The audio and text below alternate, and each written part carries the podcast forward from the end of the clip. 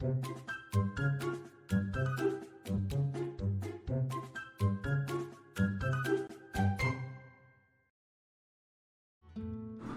大家好，欢迎收听《给个说法》，我是德意法律事务所的林小编。那我们今天想要来跟大家聊的话题是延续上一次跟苏律师侵害配偶权的下，这是下一集。那我们在我们开始之前，先让我来介绍一下我们今天的来宾严律师。Hello，大家好，我是伊恩严律师。是，那我们之前在《给个说法》的节目里面也是有邀请过我们严律师来帮我们讲解，像是灵骨塔啊、爱情骗子啊，还有诈欺或是一些刑事相关的案件啦。那今天为什么侵害配偶权这个议题，我们今天请到严律师，因为我们今天的主题叫做“抓奸不成反被告”。我们其实想要探讨的是说，在侵害配偶权的案件中，有一个很重要的关键是搜证。但是搜证可能很多行为，它其实本身是有问题的，是很可能会触犯到法律的。那这部分呢，我们就请我们的严律师来跟我们讲解。像我上一次其实有跟苏律师先大概提过，就是像侵害配偶权搜证，我今天发现，我怀疑啦，先怀疑我的可能另一半突然觉得他最近怪怪的，行为怪怪的，然后对我可能会有点开始藏东藏西，所以我可能开始觉得。他是不是在外面有小三？那这个时候，如果我去翻了他的手机，那这些就是我看到一些对话记录，这样的搜证是 OK 的吗？首先呢，要先跟大家报告，就是说啊，我们在侵害配偶权的实务上面，其实常常会见到，呃，原告方啊会提出这个被告方他的手机。那最常见当然是赖的对话截图，嗯，对，或者是合照啊、拍照、嗯、合照嘛。那只是说，呃，这个部分会有一个风险，就是因为赖的私人对话，其实在法律上面来讲，可能会被认为是属于合理的隐私期待，好吧？这是个专有名词。简单来说。我认为这个是我的隐私隐律，嗯，哦，我的隐私的领域，那任何人都不可以去碰触到，哦，这是我的隐私权利，嗯，但是偏偏侵害配偶权这类子的案子又非常的私密，对，往往发生的地点不是在旅馆，好、那就是就算不是在旅馆，那我们谈情说爱的地方可能是透过。比如说最常见的是赖的对话记录，嗯，那有的比较高端的会用，比如说 Telegram 这一类的呃对话软体，嗯嗯，那这个时候会有一个收证上面的困难。对，那我这边要先跟听众朋友们报告啊，就是说法在法律上，因为侵害配偶权的诉讼是属于民事赔偿，所以是归民事法院管辖。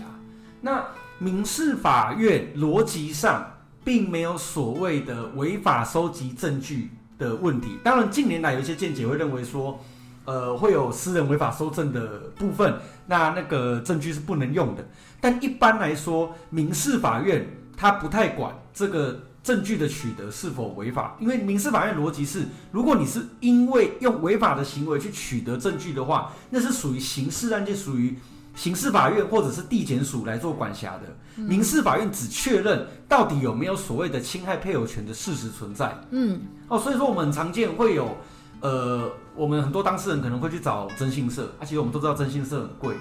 啊，征信社贵的原因就是因为，呃，业主的费用可能就本身包含了，呃，比如说他们派员去跟监或是监听，那这部分的人如果后面被检警抓到，那后面我们当然会有相关的一个刑责罚金。那所以这个变变成是业主要去承担的，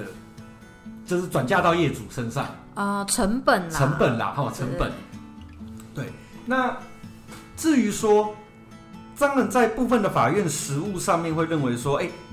配偶的对话记跟别人哦，小三或小王的对话记录，这个是一个很明显的一个证据。那合照就当然另更更不用说，嗯，那甚至有一些比如说性爱影片、互传裸照，那这个当然毋庸置疑。嗯，那只不过是我这些证据都不好取得，嗯那我们该如何好好的去取得这些证据？这本身就是在侵害配偶权这种案件办理上面，要先跟专业的律师先做过讨论。嗯，好，甚至是说我我我我讲句难听点，今天你的另外一半不愿意交出手机来，你不可能用抢的你不可能用刀威胁，他交刀威胁他。但如果假设今天事情变康了，嗯，他自愿把手机拿出来给你看，给你拍，那这个就会被认为是合法的。因为他自己愿意。对，因为他自己愿意。哦，那至于说我们食物上也很常见，会有一些人会在另外一半的车上装 GPS 对去，看定位，或是在他本身在他手机就有开 GPS 的定位功能。没有错。那甚至甚至是说，甚至把什么录音笔啦、录音影器材啦，这丢在车上，对或者是房间里面。嗯，但这个行为其实是危险的，哦，他他可能会涉犯刑法的妨碍秘密。嗯，所以以上这种做法非常不建议在没有咨询过专业的律师之前自己跑去做。嗯，往往会变成往这个结果会变成是说，对我们拿到了一个可以控告对方侵害配偶权的证据，是但反过来对方得到了可以对我们提出刑事的妨碍秘密的告诉的筹码。啊，往往这种案件就是两边互告完之后，大家来搓，可是这样并没有解决实实际上的问题。并没有解决当初就是我想要去处理这件事的这个状态那我。讲句难听点，搞不好后面后面的说法是，啊，不然这样子，你侵害配偶权撤告，那我妨碍秘密也撤告，到头来就没有效果啦。对，对，所以说一定要请各位听众朋友特别注意，在侵害配偶权的案件里面，它的收证是困难的，这是一个很常见的状况。但是我们为了去收证，哦，那我应该说我们要去收证的话，我们一定要先做好万全的准备，嗯，再来去做这这个部分的收证，不要贸然。哦，不要贸然，不然说真的，我们只会徒增刑事案件的涉犯风险，嗯还有打草惊蛇。对方在知道你要抓他奸的时候，他一定会更隐秘，你的证据就更难收集到。的确，而且这部分算是有点岔开我们今天的主题，有点回到侵害配偶权。我想要跟严律师稍微讨论一下，是说其实我们在收集这些证据没错，但是这些证据会不会最后并没有被采信？当然有可能啊，当然，当然在实务上面，就像我刚刚说的，民事法院它主主主轴上是确认到底有没有所谓侵害配偶权的事实存在。嗯，哦，那当然，呃，讲句最极端一点的，比如说用骗的，嗯。或者是用威胁的，嗯，哦，那实务上常见就是说我先跟我的另外一半，我抓到他抓奸的，呃，这个偷吃的证据了，嗯嗯，那我可能威胁他，讲了很多可能没有发生的事情。那这个部分如果被法院认定说我们可能当时有强暴胁迫的状况，在非常例外的情况，可能会被民事法院认为是这个证据不能用。嗯嗯嗯了解。这样真的是会变成像我们标题说的“搜证不成反被告”。反而我一开始要告侵害配偶权，我希望可以从这一段的解决第一部分是解决我的婚姻关系啊，第二部分当然是从我的另一半身上得到我觉得我应该对我自己会有应有的赔偿。可是结果到最后一头，就到头来就什么都没有，我们还被告了刑事案件。这其实有很多妹妹嘎嘎，其实我觉得可能大家听众朋友在遇到这种事情的时候，其实还是要先冷静下来，不要冲动。因为像我们以前看，大家一定都有被戏剧就看过戏剧嘛，可能拍什么暧昧对话啊，然后什么进出什么汽车旅馆啊，然后或是什么行车记录器啊、GPS 定位等等。你们看剧，他会觉得说哇，这是一个我也可以这样做。但其实你有想过，你这样做以后，你可能反而因因此吃上案件，这这其实得不偿失啊。对对对。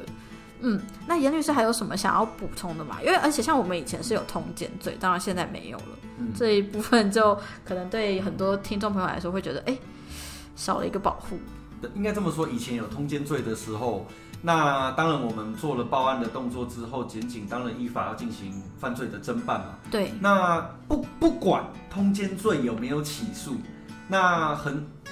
横竖这个检警哦，依利用公权力可以去调阅相关多的一个资讯。也许我们告通奸没有成功，但是我们拿着检警所收集到的一个资讯，另外提起这个所谓侵害配偶权的民事赔偿，嗯、哦，往往就会有蛮好的收集证据的效果。原因原因就是因为那不是我们个人收证，而是检警透过国家公权力去做的。嗯，那通奸罪废除之后呢？那当然，检警这个所谓侵害配偶权的部分就是属于民事案件的。那检警本身没有这个义务去做这一个收证的动作，但是在呃，我们一般在进行这个法院的诉讼的时候，其实呃，往往我们需要证据保全，所以说其实可以在比如说我们假设知道。今天我们另外一半跟他的小三或小王嗯出入啊，比如说哪一间汽车旅馆。嗯嗯嗯，那这个时候，我们如果大概可以知道相关的地址的话，也许我们可以先透过呃向法院提出证据保全的方式，嗯，哦，来获得比如说该路口的监视器录影画面等等的，哦，哦，来去保全我们要的证据。哦尤其像那个都会有时效性，时间到就会被没有错，洗掉。没有错。所以保全证据有它的急迫性，而且但我要直说，不代表我们递了保全证据的申请书状之后，法院就一定会准。更何况中间还会有公文往来的时间。对，所以怎么样去快速的、有效率的提高我们就是核发这个所谓证据保全的证据保全的文件？嗯哦，这个也是建议要咨询专业的律师。时间的急迫性，而且尤其如果是民众自己去搜证的话，难免你可能会有一些行为其实是不当的，你很容易触法。但是我们今天是透过公权力，以前是透，因为以前是刑法通奸罪还在嘛，所以是透过检警。但现在我们既然只剩下民事，那我们还是一样向法院去申请，透过公权力去申请这个证据，才能让我们说是合法搜证，并且增加你的诉讼案件胜诉的这个状况，这样子。好，我也觉得今天其实时间也差不多，非常感谢我们严律师的分享。尤其因为像这种案件，我们太多没没嘎嘎，他其实每一个案件都是独立的，它都是个案分析，我们没办法有一个统一告诉听众朋友说你一定要怎么做。但我们至少我们这边可以告诉你什么东西你不能做。嗯，那严律师还有什么想要再补充给我们听众朋友的吗？我只能跟听众朋友们报告，就是说，呃，遇到了另外一半偷吃这件事情，当然很难过，但是。呃，在我们要进行下一步的法律流程的时候，我们都应该要理性，跟专业的律师哦嗯咨询过后，我们再进行，绝对不要太过贸然的进去。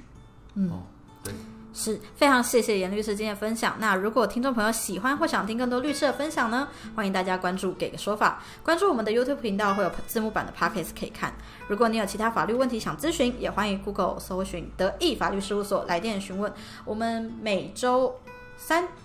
晚上会有字幕版的 Podcast 可以看，每周四现在会有专业讲解影片，然后每周五晚上我们会在 Podcast 与你相见。我是林小编，我是严律师 Ian，谢谢您收听《给个说法》，我们下次再见，拜。拜拜